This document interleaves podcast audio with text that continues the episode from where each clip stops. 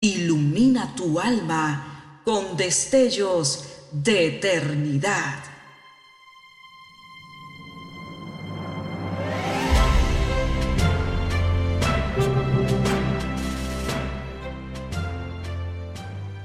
Estás por escuchar una entrega más de Gemas para el Alma 2023.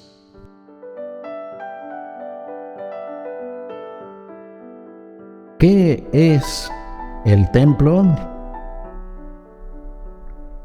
Otra vez os digo que si dos de vosotros se convinieren en la tierra, de toda cosa que pidieren, les será hecho por mi Padre que está en los cielos. Porque donde están dos o tres congregados en mi nombre, allí estoy en medio de ellos. Mateo 18, versículos 19 y 20. Al templo acudimos en busca de nuevas fuerzas en la lucha que libramos, procurando sojuzgar las pasiones impuras y someter el cuerpo rebelde al imperio purificador del Espíritu de Dios. Entendemos por templo al lugar donde se manifiesta la divinidad corporalmente. Es el sagrado recinto donde el alma va a implorar la gracia divina. Allí el alma expresa un poema, ya sea con llanto o con júbilo, llamado oración. Allí desnudamos nuestro ser interior, buscando ser sobrevestidos de la magnificencia del Espíritu Santo. En este lugar santo, el hombre se desmaterializa y lleva, temblando ante la invisible Trinidad, sus dolores, sus martirios, sus memorias, su esperanza, su fe y su gratitud. La iglesia es el Evangelio hecho visible, es el Gólgota sobre la tierra, es la redención al alcance del arrepentido, es la segunda humanidad, es la humanidad del Espíritu. La iglesia es la figura tangible de la sangre redentora la figura colosal e inspirada que representa la esencia de la doctrina cristiana.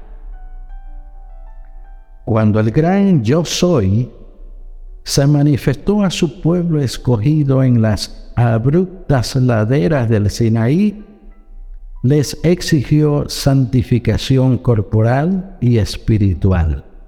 Éxodo 19, versículos 9 al 25. Cuando el pueblo obedeció sumisamente, se presentó el Rey del cielo con diez mil santos y portando en su diestra la ley del fuego para el linaje escogido. Deuteronomio 33, 2. En el majestuoso templo edificado por Salomón en la ciudad santa de Jerusalén, cuando ya el arca de la alianza ocupó su lugar, en medio del sonido jubiloso de cánticos y trompetas, apareció la nube de la gloria de Dios. Segunda de Crónicas 5 del 2 al 14. Y cuando Salomón acabó de orar en la inauguración de ese lugar bendito, un relámpago cegador procedente de las regiones celestiales, consumió el holocausto y la gloria de Jehová llenó la casa bienaventurada.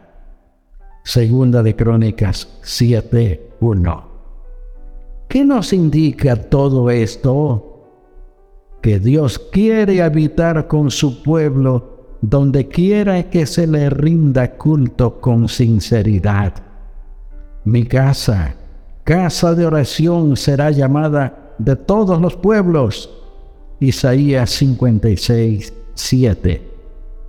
Hace bien la iglesia en establecer normas de solemnidad, seriedad, respeto y santificación a los lugares donde nos reunimos para el culto. Porque lo mismo en el antiquísimo monte de Sión, donde se levantaba el suntuoso templo como una montaña de oro y de nieve, hasta en el más pequeño recinto, en regiones remotas y olvidadas, donde estén dos o tres congregados en el glorioso nombre del Redentor, allí estará Él en medio de ellos. Oremos. Eterno Rey, el ser humano ha sentido siempre el deseo de rendir culto y reverencia a la divinidad.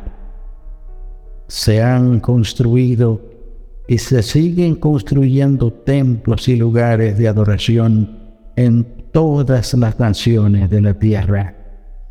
Ayúdanos a ser muy reverentes y conceptuosos cuando estamos en ellos. En el nombre de tu Hijo Jesús lo rogamos. Amén.